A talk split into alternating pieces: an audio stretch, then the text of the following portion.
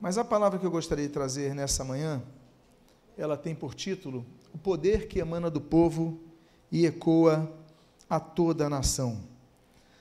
É uma palavra suprapartidária, aliás, ou apartidária, mas é uma palavra que fala do nosso, do nosso, da nossa necessidade de nos unirmos para orarmos para o nosso país. Em uma data como hoje, eleições, não apenas a presidencial, claro, é a esfera máxima do poder executivo, mas nós temos e vamos eleger membros do poder legislativo. Não podemos esquecer disso, que os deputados federais que vão ser escolhidos são as pessoas que vão fazer as leis que o próprio executivo vai ter que se submeter.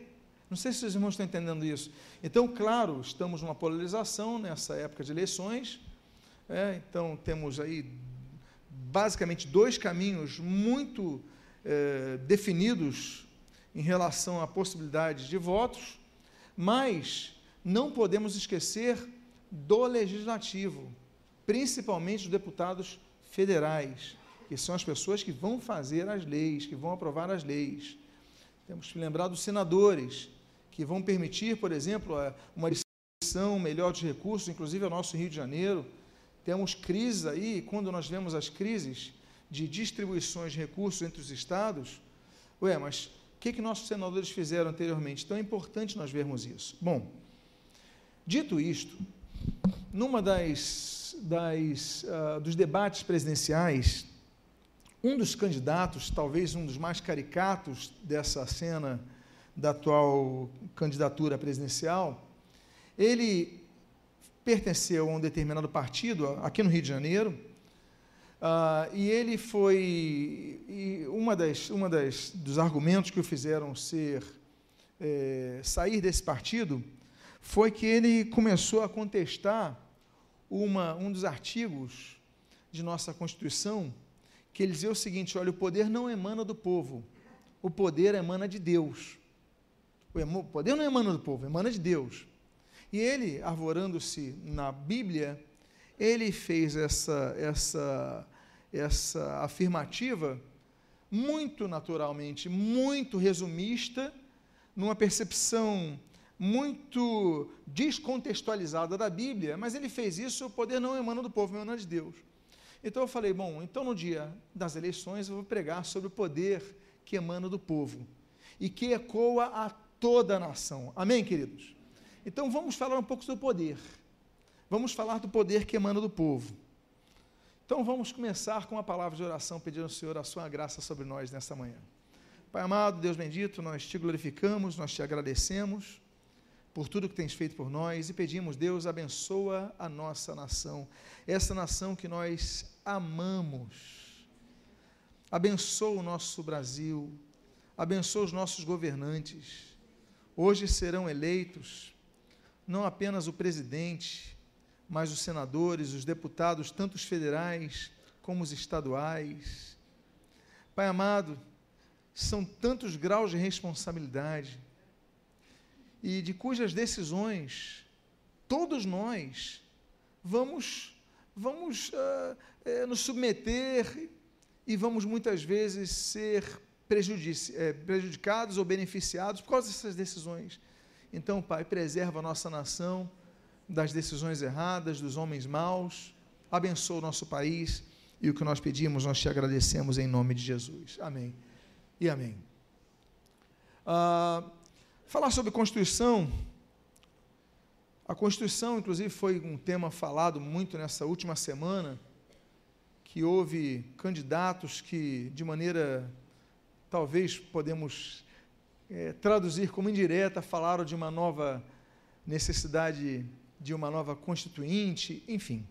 A Constituição, o Brasil teve sete constituições, e a Constituição é um sistema de leis que rege o Estado determinando o papel de seus cidadãos, não só nos seus direitos, mas como seus deveres, e também atribuindo a separação de poderes, evitando que haja uma carga máxima num poder, como por exemplo os reis, os imperadores, para que não haja repetição desses erros. Então, o sistema republicano, ele adota a, triparti, a, a, a partição tripla de poderes entre o executivo, o legislativo e o judiciário, sendo poderes uh, interdependentes. Né? Então, tem as suas autonomias e tem um objetivo comum. E é um sistema que tem dado muito certo, e louvamos a Deus por causa disso, que o Brasil é uma república. Ficamos muito felizes por isso. Uh, porque é um sistema, eu creio, assim, mais moderno, nesse sentido de evitar um poder muito forte numa pessoa só. Pois bem, esse tipo de sistema, o constitucional, ele pode ser um sistema escrito ou não escrito, como, por exemplo, é o caso do Reino Unido. Ele pode também ser um sistema de uma Constituição nacional, como, por exemplo, a Constituição do Brasil. Pode ser uma Constituição é, regional, como, por exemplo, nós temos a Constituição do Rio de Janeiro. E pode ser também uma Constituição supranacional, como é o caso da União Europeia. A União Europeia ela tem uma Constituição, ainda que tenham é, países autônomos, soberanos, mas ela tem uma Constituição que rege os países que estão aliançados a ela. E nós temos várias constituições, a, a Constituição mais antiga do mundo é a Constituição de um país muito pequeno chamado San Marino, uma Constituição de 1600. É um enclave no território italiano e é uma Constituição muito antiga, 1600. Depois nós temos a, a Constituição de 1787, que é a Constituição norte-americana, que vai ser uma Constituição que vai dar base a todas as demais constituições. É, então, aquele nós, o povo, é, então começa aqui, começa com o poder do povo. Olha só, nós, o povo. Já começa a mostrar um poder muito forte do povo. Apesar de ter sido massificamente constituída por protestantes, e podia ter sido uma constituição que colocasse o protestantismo como uma religião do Estado, mas houve desde já, desde aquele período, a consciência que o Estado não é apenas para protestantes ou para beneficiar protestantes, mas o Estado tem que ser laico. Ele tem que beneficiar o protestante, o católico romano, o espírita, o budista, o ateu. Ou, enfim, tem que beneficiar a todos. Não, não se pode governar para apenas uma categoria de pessoas, independentemente do cor denominacional da pessoa que dirija o país, mas é para o povo. Então, nós, o povo. E aí começa a Constituição. A da França, ela vai nascer em 1791, nos lembrando de 1789, da Revolução Francesa. Ela vai embutir, inclusive, os direitos da humanidade e ela vai ser a terceira das constituições. Depois vem a Noruega, 1814, e logo depois a quinta constituição mais antiga do mundo, a de Portugal, que tem relação conosco, e aí vai de 1822. É uma Constituição muito antiga. E no Brasil? O Brasil nasce a Constituição logo depois da portuguesa, dois anos depois, Dom Pedro I, 1824. É uma Constituição é, atípica, porque nós temos o imperador. O imperador, ele proclama a independência de Portugal, e vocês conhecem toda a história, no 7 de setembro de 1822, mas ele continua querendo um poder maior. Só que era moda nesses grandes países que estão surgindo a Constituição e Dom Pedro então implanta uma Constituição com três poderes. Só que existe um quarto poder, e temos professores de história aqui, é, que sabem muito bem, que é o moderador. Então o que acontece? Tem o legislativo, tem o executivo, mas acima deles tem o moderador. Eu vou ler o artigo 99 da nossa primeira Constituição. Olha que coisa interessante sobre Dom Pedro I. Artigo 99. A pessoa do imperador, a pessoa do imperador é inviolável e sagrada. Ele não está sujeito a responsabilidade alguma. Ou seja, a lei é para todos, com exceção do imperador. Ele é inviolável, ele é sagrado, ninguém pode, e ninguém, ele não tem responsabilidade sobre nada. Ele pode cometer qualquer erro, então e ele modera. Ou seja, o judiciário fez alguma coisa que ele não concordou, ele vai e chega. Ah, o, o executivo, aquela lei não está agradando, o moderador vai, ou seja, era uma Constituição. Tudo bem, estamos caminhando para uma Constituição melhor. Agora, a religião oficial do Brasil nessa Constituição foi declarada religião católica romana, naturalmente, e apenas os homens com comprovação de renda podiam votar. Aí surge a nossa segunda Constituição, Já estamos com quase dois anos de república e surge então a Constituição de 1891. E ela é uma grande, uma, um grande avanço. Por quê? Primeiro, bom, ela é baseada na Constituição americana, norte-americana e na Argentina. E ela tem uma grande vantagem, eu acho um grande passo que o Brasil teve, é que ela retirou a pena de morte do Brasil. Ou seja, o que eu acho um absurdo a pena de morte, me perdoe uma opinião pessoal aqui, mas ainda que eu admire a Constituição americana, mas falta isso, o Brasil foi avançado nesse sentido. Retirou-se a pena de morte e os homens podiam votar sem é, comprovação de renda, contanto que tivessem 21 anos ou mais, com exceção dos analfabetos. A outra grande vantagem, virtude dessa Constituição, foi a separação de igreja e Estado. Ou seja, a partir de 91, seguindo outras constituições, como eu citei aqui, torna o Estado laico. Isso é uma grande vantagem. Aí nós vamos para o presidente Vargas, 1934 avançamos mais na Constituição. Por que avançamos mais? As mulheres começam a poder votar. Olha aqui que avanço. Era uma mentalidade muito rudimentar no Brasil. Mas presidente Vargas, ele fala, não, as mulheres, por que elas não podem votar? Põe a mulher para votar. Outra coisa, olha, trabalho infantil é proibido. A criança tem que estudar. Então, é uma Constituição avançada, ela se baseia numa Constituição alemã da República de Weimar. Né? Então, é uma Constituição é, baseada já naquela república, o trabalho infantil não pode, a mulher pode votar, com exceção de mendigos e analfabetos. Aquela, aquela Constituição. E tem se falado hoje sobre isso, mas nessa Constituição de 34 há garantida a equiparação salarial entre homens e mulheres. Porque está se debatendo, ah, mas por que, que o homem ganha mais do que a mulher? A mulher ganha menos que o homem na mesma função? Isso é absurdo. Meus amados, isso já está na nossa Constituição desde 34. O Brasil foi muito avançado nisso. A gente fala da Islândia, a gente fala de nações europeias que, que pararam por lei e tal. Peraí, o Brasil já fez isso em 34 com o presidente Vargas. Então foi um avanço da nossa Constituição. Só que a, depois ele volta. Nós temos uma Constituição muito muito pesada, né? de 37. A Constituição de 37, aquela foi de 34, a 37 é chamada polaca, muito bem observado, baseada na da Polônia, e ela vai restringir muito. Ela vai, ela vai fundar o Estado Novo, né, como alguns irmãos sabem aqui, e ela vai suprimir os partidos políticos, vai restringir a imprensa, vai trazer uma força de censura muito grande e vai implantar a eleição indireta. E, aliás, vai unificar o legislativo com o judiciário. Ou seja, Vargas retroage nesse período. Eu não vou pregar sobre Vargas porque eu prego a Jesus Cristo. Eu estou dando aqui uma, uma, uma apresentação histórica que nós vamos falar do poder que emana do povo. E para falar do poder que emana do povo, eu estou falando do nosso contexto do Brasil, ok? Depois nós temos uma, do presidente Eurico. Sabe Eurico? Presidente Eurico Dutra, presidente Dutra, 46. Ele volta a retirar a pena de morte que entrou novamente com Vargas, o que eu acho um outro avanço. Ele retira a censura e ele reimplanta o direito à greve, que também tinha sido proibido. Ou seja, pode fazer greve, tem que ter as causas justas, tem que.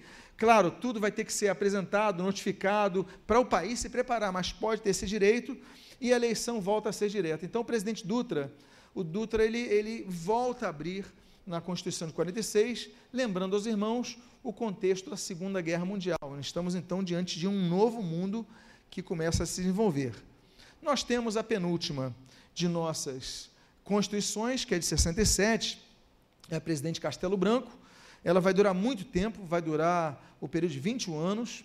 Ela vai reimplantar a eleição indireta, o bipartidarismo e, infelizmente, a pena de morte. E aí nós temos um período, então, com muitas limitações em relação às liberdades que nós diríamos que seriam tinham sido obtidas décadas anteriores. Até que surge a última, a sétima e última de nossas constituições, que é de 88. Eu creio que a maioria dos presentes estava vivo naquela época e conhece muito bem, acompanhou talvez um pouco disso. Presidente José Sarney, fim da censura, direito de voto aos analfabetos pela primeira vez, opcional aos jovens, e nós temos também não somente eleição direta, mas começa, por exemplo, crimes como o crime do racismo.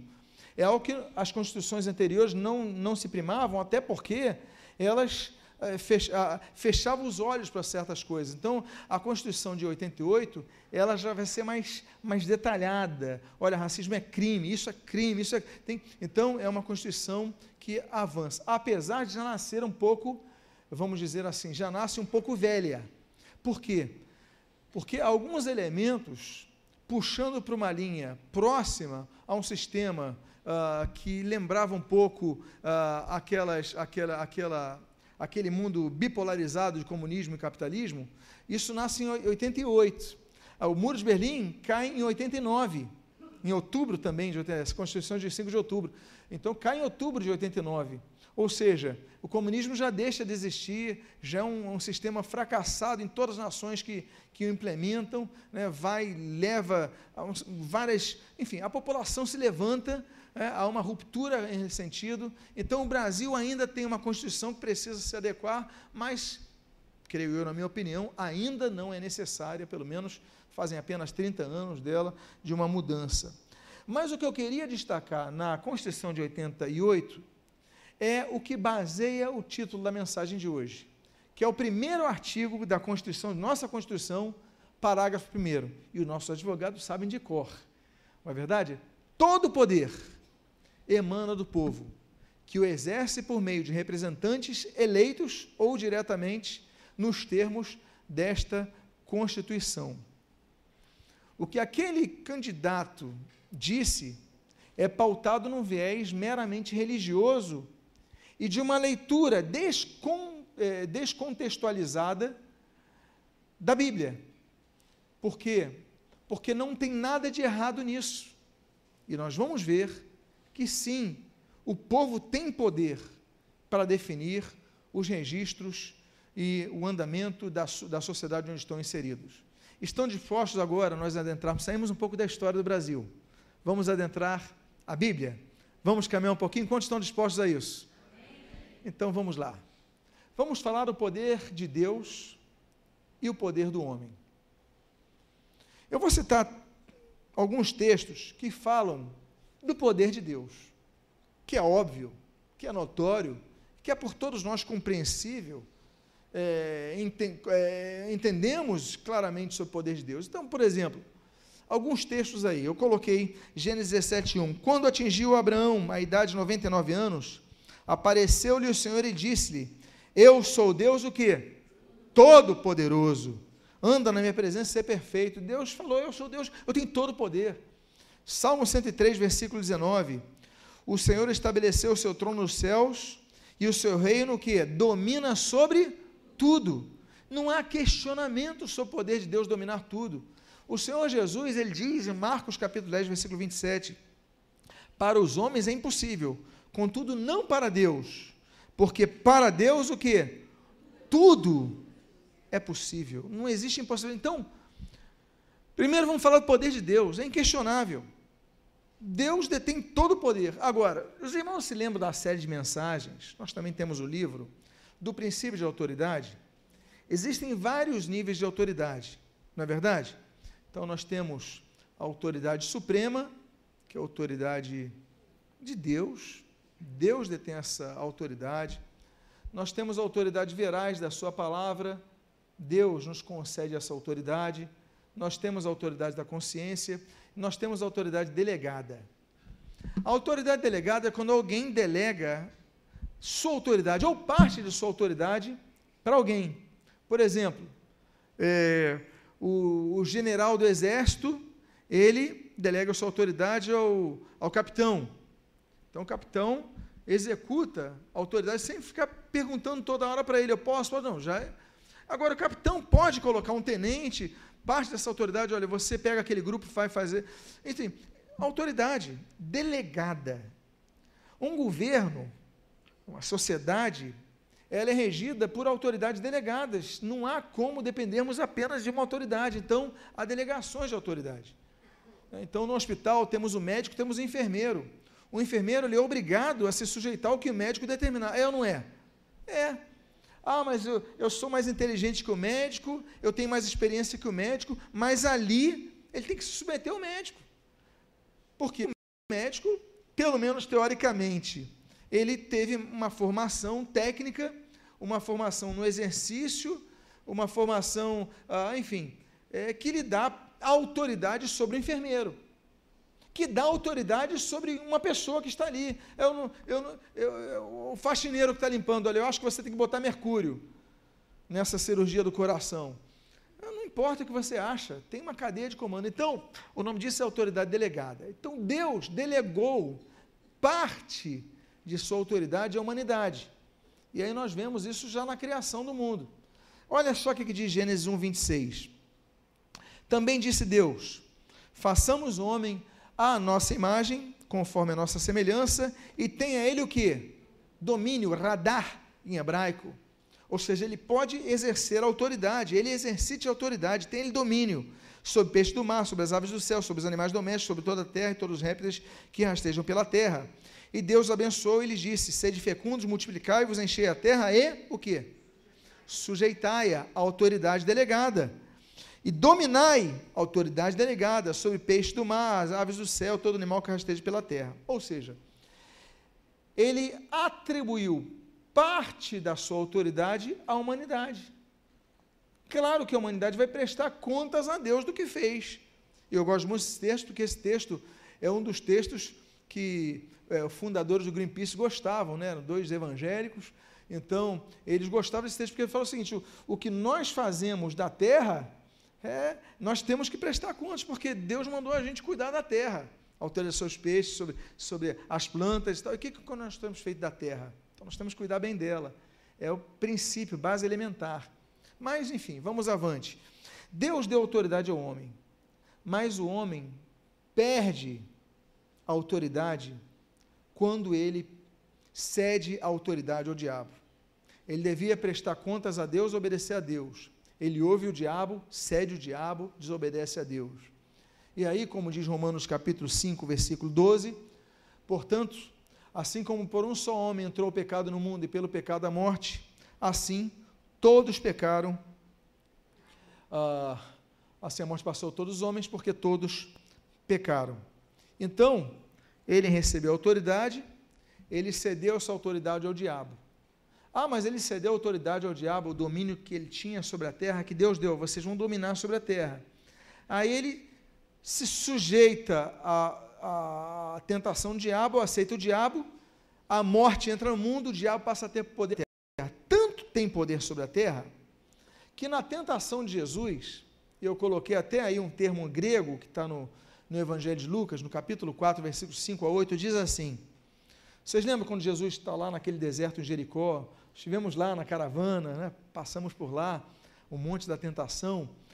Quando Jesus está ali, no deserto, sendo tentado naqueles 40 dias, uma das tentações acontece nesse contexto daí de poder, de autoridade. Olha só.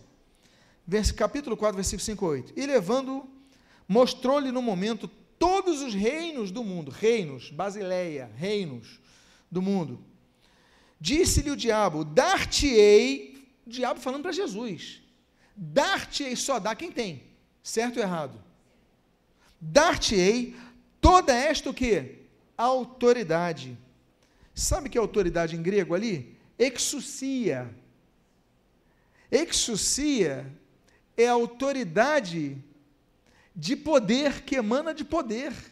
A pessoa tem um poder oficial.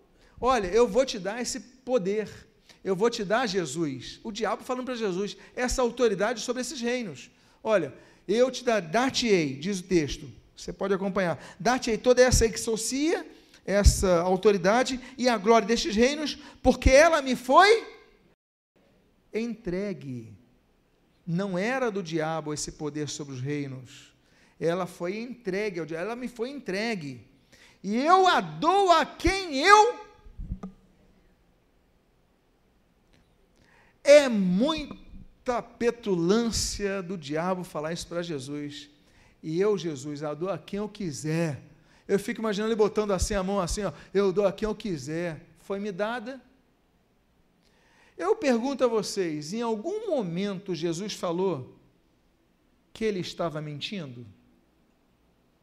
Em algum momento ele falou, mas você está mentindo, você é o pai da mentira, João capítulo 8, 44, você é o pai da... Não, ele não falou que estava mentindo. Jesus responde para ele, dizendo o seguinte, olha, Jesus respondeu, está escrito ao Senhor teu Deus adorarás e só ele darás culto. Jesus usa a Bíblia, mas o diabo usa um fato histórico espiritual. O poder me foi dado, eu dou a quem eu quiser. Poder, qual poder? Delegado. Qual poder? Os reinos desse mundo. Adão recebeu poder sobre a terra. O diabo pegou o poder de Adão. Aqui o diabo está oferecendo a Jesus o poder sobre os reinos desse mundo. Então, poder, Deus tem todo o poder, é inquestionável. O poder de Deus pode interferir, porque o que nós falamos, o poder soberano também é chamado de poder imperial. Deus pode inferir e mudar tudo, claro. Mas Jesus ele vem para ser tentado como um homem. E ele vai vencer o diabo como um homem. E graças a isso, ele destrói essa obra do diabo. Tanto é que quando Jesus morre na cruz, olha, o inferno com certeza, meus amados irmãos, estremeceu. Porque diz a Bíblia, Olha o que acontece na cruz. Colossenses capítulo 2, versículo 15. E despojando os principados e potestades, despojando os principados, os governos dos príncipes e as potestades, governos em determinados locais, regiões, publicamente expôs ao desprezo, triunfando deles na cruz. O que aconteceu na crucificação de Jesus foi que Jesus retoma esse poder. Triunfa deles na cruz. É específico o momento histórico que isso acontece. Por isso que nós vemos o texto de Efésios, capítulo. Aliás, Jesus falando sobre isso, olha, toda autoridade me foi dada nos céus e na terra, ele vai usar isso. Mas olha que coisa interessante.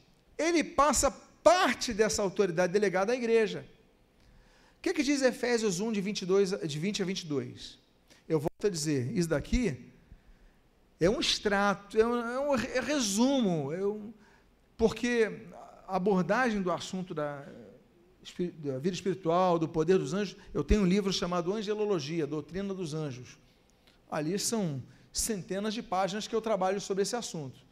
Mas aqui estamos resumindo. Diz nesse texto de Efésios, capítulo 1, que operou em Cristo, ressuscitando dentre os mortos e fazendo sentar-se à sua direita nos céus. Olha só, muito acima de todo principado e autoridade e poder e domínio. Todo nome que se nomeia, não só neste século, mas também no vindouro. E pôs todas as coisas debaixo dos pés, e para ser o cabeça sobre todas as coisas, o deu à igreja. Nós temos então uma nova faceta de autoridade distribuída redistribuída, aplicada, ou seja, delegada. A igreja passa a deter determinados poderes. Tanto é que o Senhor Jesus ele vai falar para os discípulos, e ali se dirigindo a Pedro, ele vai falar: ó, vocês estão com a chave do reino. Ó, ligar na terra, ligar no céu. A igreja tem esse poder de ligar no céu. Quando a igreja prega o evangelho, salva vidas, nós estamos tirando pessoas do inferno para o céu a igreja expulsa pessoas em nome de Jesus, as pessoas são libertas. Ou seja, a igreja passa a ter parte desse poder delegado, e esse poder, como diz o texto explicitamente nesse capítulo 1, versículo 20 e 21, o texto diz assim: que ele tirou todo esse poder de principados, potestades, domínio e autoridade, tudo e botou debaixo dos pés e deu para a igreja, ou seja, a igreja tem poder acima, superior a todo o inferno. É por isso que o Senhor Jesus diz que as portas do inferno não prevalecerão sobre a igreja. A igreja tem mais poder que o diabo. Tem mais poder. Bom, então estamos falando de vários níveis de poder. E aí a pergunta é: se Deus tem todo o poder, o povo tem algum poder que pode influenciar a nação? Por exemplo, hoje nós estamos votando para vários cargos públicos que vão definir o destino da nossa nação. Nós temos um poder hoje muito grande que nem toda nação tem. Somos uma democracia, elege nossos governantes pelo voto. E mais, esse poder é dado para pessoas a partir dos 16 anos de idade. Ou seja, grande parte da população do Brasil pode exercer esse poder. E eu pergunto a você: há possibilidade de nós exercermos o poder não apenas na eleição de um presidente, mas mover, ou de um governador, ou de um senador, ou de deputados, mas de mover o mundo espiritual? Bom, vamos trabalhar sobre isso, sobre a influência espiritual nas regiões geopolíticas feitas através de pessoas aqui na Terra. Começamos com o livro do profeta Daniel, capítulo número 10, versículo número 12. A Bíblia diz: você lembra que Daniel começou a orar? A Bíblia diz que aparece então o Gabriel, o anjo Gabriel, e então me disse: Não temas, Daniel, porque desde o primeiro dia em que aplicaste o coração a compreender e a humilhar-te perante o teu Deus, foram ouvidas as tuas palavras, e por causa das tuas palavras é que eu vim. Por causa das tuas palavras, eu, Gabriel, vim. Ou seja, primeira coisa que nós começamos a aprender é que a oração na terra move os céus. Primeira coisa que nós aprendemos. Olha, Daniel, você não está tendo sua resposta de oração, mas espera aí. Primeiro lugar, desde o primeiro dia que você começou a orar, a sua oração foi ouvida. Então, Deus ouviu a oração no primeiro dia. Passaram-se 21 dias sem resposta nenhuma, mas Deus já tinha ouvido na primeira. Segundo ponto, eu vim por causa das tuas palavras, ou seja, um anjo foi destacado para isso. As nossas orações são muito poderosas, por isso nós temos que orar pela nossa nação, que nós vamos fazer no final desse culto. Você está disposto a orar pela sua nação? A nação que você ama, teu país, nosso Brasil? Nós vamos nos unir a isso. Tivemos uma iniciativa belíssima ali na praça, também oramos pela nossa nação, vamos orar aqui no culto, vamos orar pela nossa nação. Segunda coisa que nós começamos a ver é o seguinte: apesar de Daniel ter orado, 21 dias orando, e Deus ter ouvido a oração, Deus delega autoridade na ação. Deus delega muitas das ações aos anjos. A função dos anjos é essa, servir a Deus, na execução de muitas ações. E o anjo Gabriel, ele diz no versículo 13 desse mesmo capítulo 10 o seguinte: Mas, lembra que ele falou que Deus ouviu no primeiro, no primeiro dia a oração? Mas, o príncipe do reino da Pérsia, o príncipe de onde? Do reino de onde? Da Pérsia. Olha, um estado, governantes, leis, era um império na época. O príncipe do reino da Pérsia me resistiu por 21 dias. Porém, Miguel, um dos primeiros príncipes, veio ajudar-me e eu obtive vitória sobre os reis da Pérsia. Aqui nós temos algumas questões muito importantes a definirmos. Uma delas, cada configuração, pelo que a Bíblia diz, geopolítica tem um principado atuando, por isso se chamam príncipes. Um principado. Olha, ele me resistiu, Gabriel era que ia trazer a resposta de oração a Daniel. Era o anjo Gabriel. Mas o príncipe da Pérsia resistiu por 21 dias, ou seja, em primeiro lugar, Pérsia, um império, uma nação, um povo, tem um governo ali, tem um principado sobre esse, esse estado. E esse principado, Daniel estava onde, meus irmãos? Na Pérsia. Mas Daniel era o que eu? Era o que? Era persa? Era hebreu. Ou seja, temos então a configuração de dois estados aqui. Dois povos, os persas e os hebreus. O príncipe do reino da Pérsia me resistiu por 21 dias. O que, que nós começamos a aprender sobre isso, sobre principados? Eu trabalho isso naquele livro. Não vou fazer um estudo sobre principado, mas o que eu quero dizer é que cada governo, cada atribuição de um conjunto de leis sobre um povo tem um príncipe espiritual atuando, para que muitas das bênçãos não aconteçam. São principados. Olha, ele me impediu por 21 dias, eu não consegui, por quê? Porque Gabriel não é um anjo guerreiro. Gabriel é um anjo mensageiro. Quem são os anjos guerreiros? Nós temos vários, a Bíblia fala sobre os anjos da ira, os anjos da execução do. Agora, Miguel é um dos príncipes. Miguel é um dos primeiros príncipes, como diz o texto. E Miguel, que diz ali, é, que ele vai então chegar e vai fazer com que ele tenha vitória. Por quê? Porque Miguel é o príncipe do povo de Israel. Então nós temos Miguel ajudando Gabriel. Gabriel aparece como mensageiro na Bíblia, nós vemos aí. Agora, Miguel, ele é o arcanjo de Deus.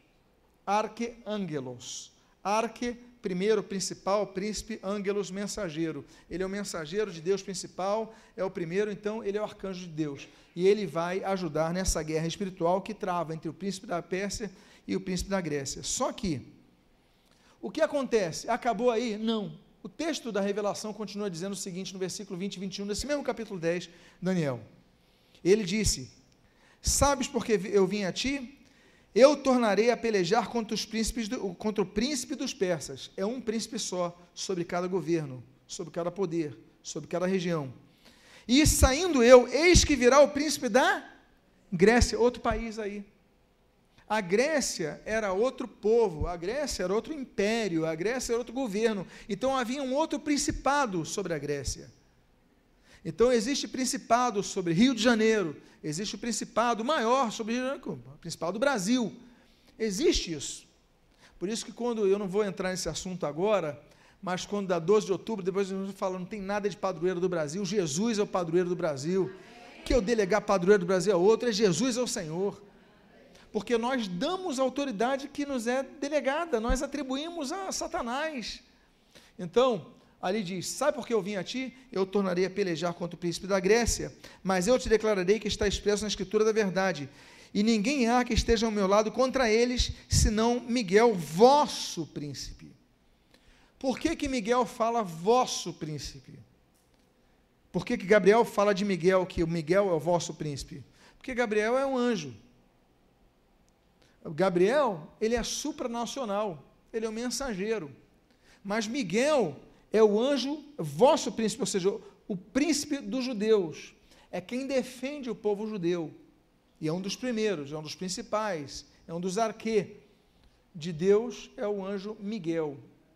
Então, ele falou: ninguém é que esteja ao meu lado, senão, ou seja, só Miguel está cuidando e eu vou vencer então o principado de o príncipe da Grécia e o príncipe da Pérsia. Os irmãos estão entendendo essas questões? Então nós temos que aprender outras coisas. Primeiro, nós podemos mudar situações que estão sobre o nosso povo. Só que sabemos que a nossa oração vai gerar guerra lá em cima. Porque há principados. Aí o povo oferece, não, o Brasil, o Brasil pertence a Nossa Senhora dia 12 de outubro, declarado padroado do Brasil Nossa Senhora. São autorizações, eu coloco ali vários padroados do Brasil inteiro.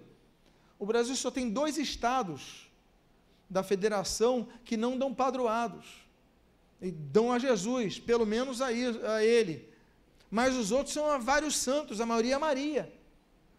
Então, há muita guerra, porque o povo concede essa autoridade a Satanás, como Adão concedeu sobre a terra a Satanás, Satanás vai usar isso, o povo concede, então nós temos que militar na esfera espiritual. Só que o anjo da Pérsia, o anjo da Grécia, o anjo do Brasil, o anjo da nossa região no Rio de Janeiro, eles vão procurar bloquear isso. E nós temos que pedir a Deus enviar os seus anjos para militar por nós. Porque essa guerra é uma guerra angelical começa na terra e tem continuação no céu. A Bíblia diz, então, que nós temos uma guerra travada no mundo espiritual. A Bíblia diz em Efésios capítulo 6, versículo 12, o seguinte: porque a nossa luta não é contra carne, sangue e carne, e sim contra os principados, olha os principados aí, sobre governos, potestades, sobre locais, contra dominadores desse mundo tenebroso, contra as forças espirituais do mal nas regiões celestes. E sobre isso eu falo explicitamente naquele livro sobre anjos e demônios. Ou seja, nós temos uma luta e é no mundo espiritual. Nossa luta é na oração e na perseverança. Por quê? Porque a resposta de oração de Daniel demorou 21 dias, três semanas, mas ele recebeu a resposta. Porque ele perseverou, ele continuou. Mas enquanto ele estava orando, estava vendo batalha. Tem orações nossas que Deus já ouviu, Deus já enviou, deu ordem a seus anjos, mas está vendo guerra espiritual. Nós devemos continuar pedindo a Deus: Deus, milita essa batalha por mim, envia teus anjos. São espíritos ministradores, como diz Hebreus. Então nós devemos perseverar isso. Amém, queridos? Bom. Agora existem ações que Deus ele coloca para que nós façamos, executemos que podem gerar reações numa região. E o texto que foi citado aqui há poucos minutos é o texto que eu vou trabalhar o restante dessa mensagem. É apenas esse texto, não vou sair mais dele. É o texto que está em 2 Crônicas, capítulo 7, 14. O texto diz assim: Se o meu povo, que se chama pelo meu nome, se humilhar e orar e buscar a minha face, e se converter dos seus maus caminhos, então eu ouvirei dos céus e perdoarei os seus pecados e sararei a sua terra. Sarar a terra indica uma coisa, indica que a terra está enferma. Se Deus falar, se fala, eu vou sarar a sua terra, significa, em primeiro lugar, que ela está enferma, e em segundo lugar, que ela vai continuar enferma, se Deus não agir. Eu sarei a sua terra, quer dizer, se Deus não fizer, vai continuar enferma. Vamos continuar com problemas no nosso país. Temos que fazer coisas. Temos o poder do voto. Volto a dizer, somos muito felizes por essa conquista do voto. Graças a Deus por isso. Somos privilegiados. Agora, tem outras ações que nós devemos fazer. Primeira coisa é nos lembrarmos que é uma condição: se o meu povo. Ou seja, se ele fizer algumas coisas, algumas coisas vão acontecer no nosso país. Mas se o povo de Deus não fizer, não vão acontecer no nosso país. Tem muitas mudanças no nosso país que aconteceram porque a igreja se mexeu. Se o meu povo Agora, se não, não vão a terra não vai ser sarada. Então a gente não tem noção do papel da igreja quando ora pela nossa nação, pelos nossos governantes. A gente não tem noção do que a gente pode fazer. Aí Deus fala assim: se o meu povo que se chama pelo meu nome, olha, o meu povo que se chama pelo meu nome, ele tem que fazer algo por causa da palavrinha ser, condicional ser, ser o meu povo. Não é porque você é povo de Deus que a nação vai ser. Ah, feliz é a nação cujo Deus é o Senhor. Mas se fizer as coisas que Deus espera, não é automático. Há muitas nações que Deus é o Senhor, é declarado o Senhor, nações protestantes que estão frias espiritualmente, são extremamente tolerantes com o pecado, porque a, o povo não clama ao Senhor, não se humilha, não busca. Ou seja, tem grandes questões aí que um dia eu vou trabalhar com os amados irmãos. Mas ela começa dizendo o que foi falado aqui também. Se o meu povo que se chama pelo meu nome, a primeira coisa, se humilhar. Meus amados irmãos, ninguém gosta de ser humilhado. Ninguém gosta de ser humilhado. Mas a Bíblia fala que a humildade, a humilhação gera humildade. A Bíblia diz, por exemplo, que Deus, Salmo capítulo 10, Deus ouve os humildes. A Bíblia diz, no Salmo de número 25, que Deus guia os humildes.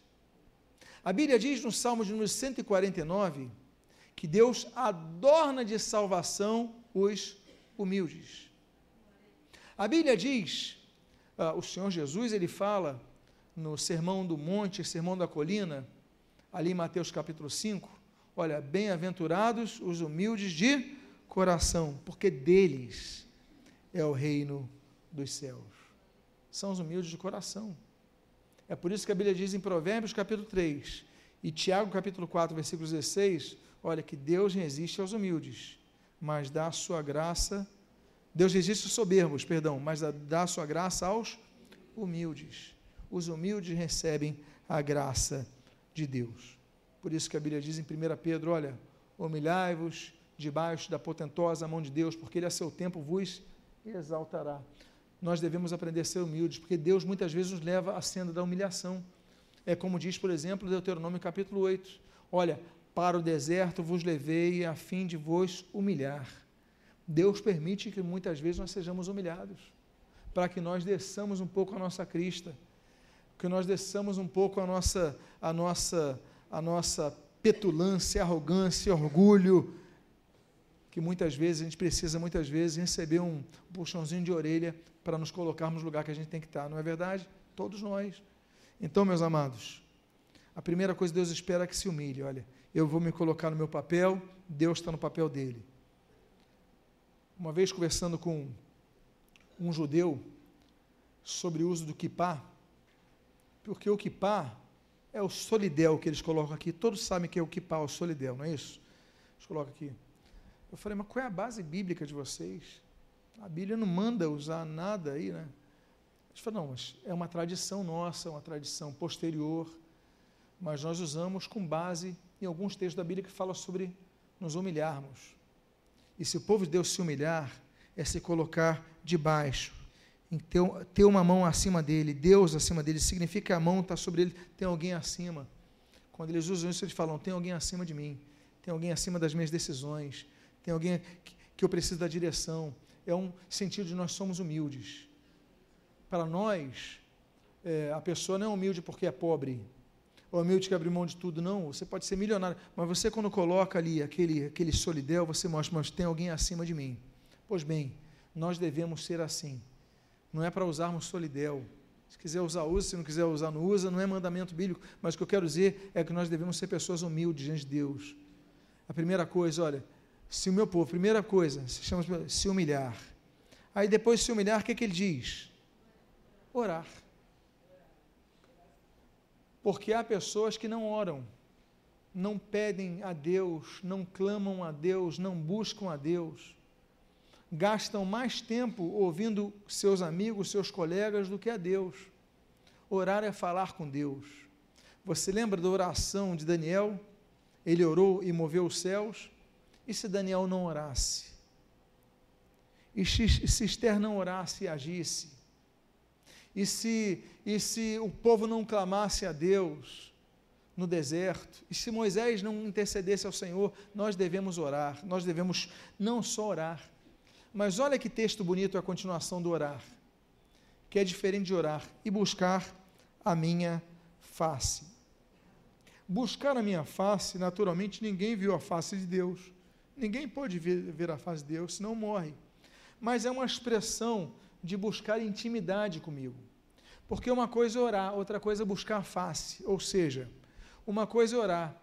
Na refeição a gente ora e eu aprendi o que ensino aos meus filhos. Sempre agradeci na, na refeição. Né? Sempre agradeço. Às vezes vou na casa de alguém, alguém incrédulo, e a pessoa começa a comer. Claro que eu oro em silêncio, não vou falar, vamos parar para orar. Aí você vai ficar uma pessoa, parece que é um ET, uma pessoa totalmente antissociável. Você, eu em silêncio, Senhor, muito obrigado pelo alimento e como, claro. Agora, estou no meio de cristão, a gente para e agradece. Mas Buscar a face é um passo além.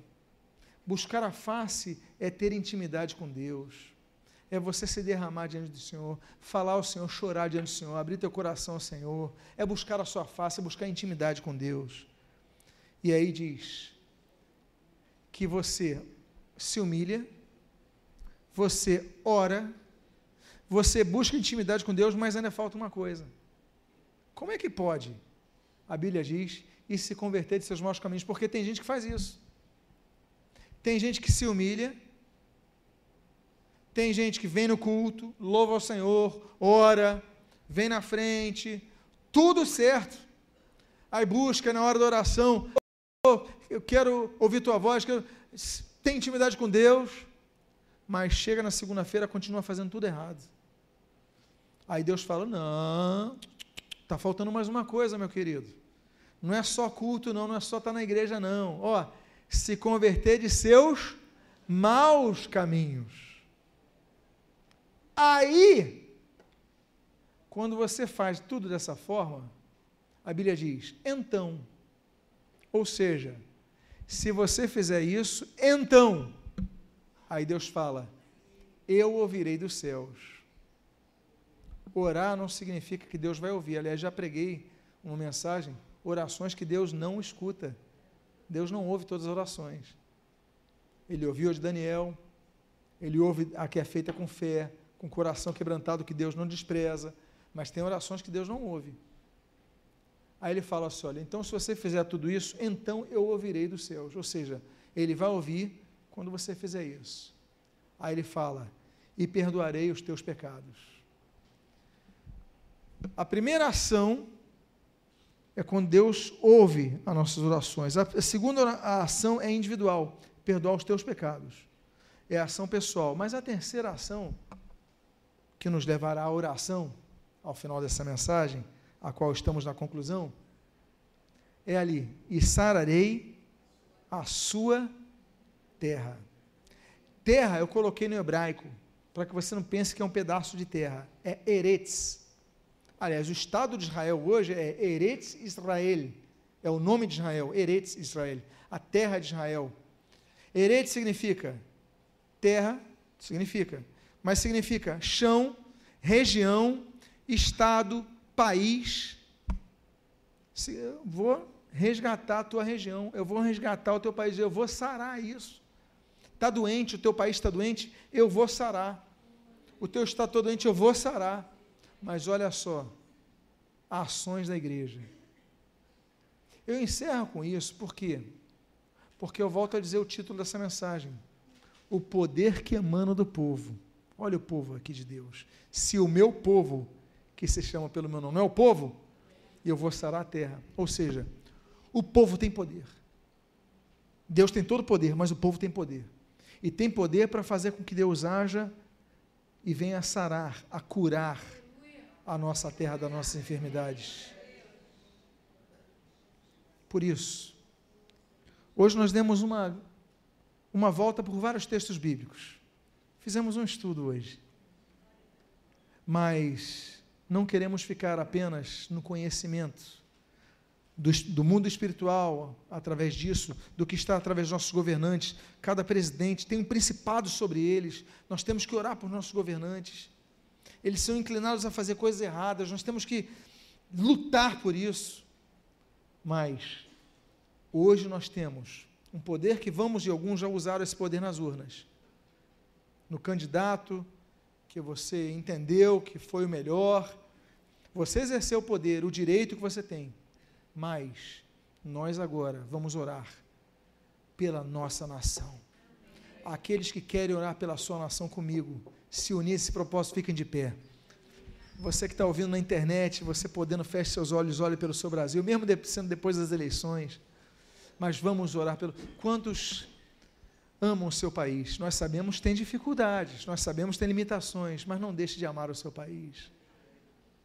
Vamos agora orar por nossa nação. Pai amado, em nome de Jesus, aqui está o teu povo que a ti ora, Senhor. Nesse momento nós pedimos perdão por nossas falhas, pedimos perdão porque muitas vezes só reclamamos de nossos governantes. Senhor, muitas vezes nós somos insuflados por comentários e muitas vezes nós percebemos injustiças, irregularidades, erros, Sim, que nos traz indignação, Senhor, não estamos dizendo isso. Que somos pessoas que não têm sentimentos, que queremos o melhor para a nossa nação. Mas o que nós pedimos, Deus, tem misericórdia dos nossos governantes. Que em nome do Senhor Jesus, tu venhas a dirigir, assim como esses principados do inferno procuram retardar bênçãos para o nosso povo, permitindo corrupção, erros, falhas, desvios mas que em nome de Jesus esses principados estejam amarrados literalmente, Pai. Que eles fiquem sem esse poder sobre os nossos governantes, abençoa a nossa nação, independentemente de quem seja eleito, como presidente, como governador, como senador, como deputado federal, estado, independentemente, que abençoe os nossos governantes, para que sejam usados por Ti para abençoar o nosso povo, Senhor não apenas a tua igreja, mas o povo, Senhor, o ateu, que seja um Senhor, seja um governo bom para o ateu, para o budista, para o espírita, para o católico romano, pro, que seja bom para o nosso povo brasileiro, Pai. Porque a função deles ali não é serem pastores de igreja, é serem bons governantes para a nação. Queremos, Pai, governos justos, queremos governos que não sejam corruptos, Isso está enraizado na natureza caída humana, sabemos. Sabemos que, independente do governo, sempre vai ter corruptos ali. Mas, Pai, atua contra esses principados, Pai.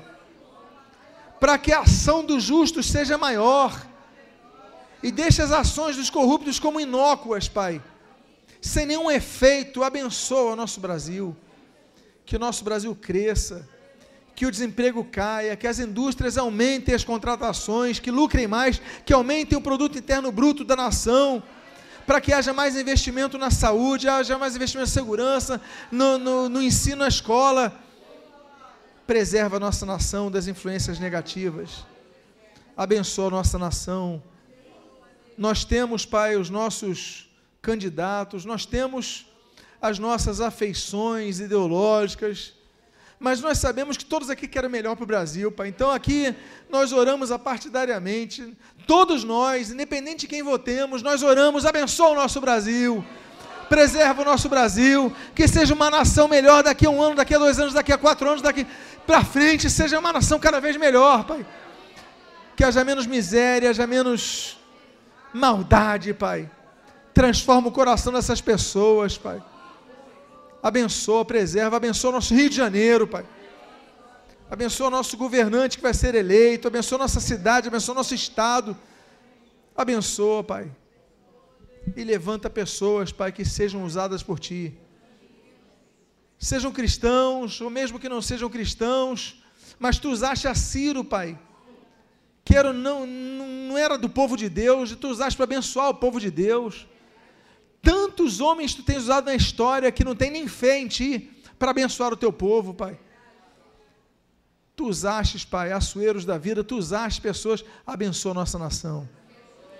Abençoa, Senhor, os cristãos que vão ser eleitos para a bancada evangélica, que não se corrompam, que deem bom testemunho, porque eventualmente ouvimos coisas ruins de alguns, sabemos que não são todos, nem a maioria, mas que o teu nome seja preservado naqueles que vão ser eleitos, Pai que haja bom testemunho, Senhor, abençoa, milita as tuas causas, abençoa as causas da igreja, Pai.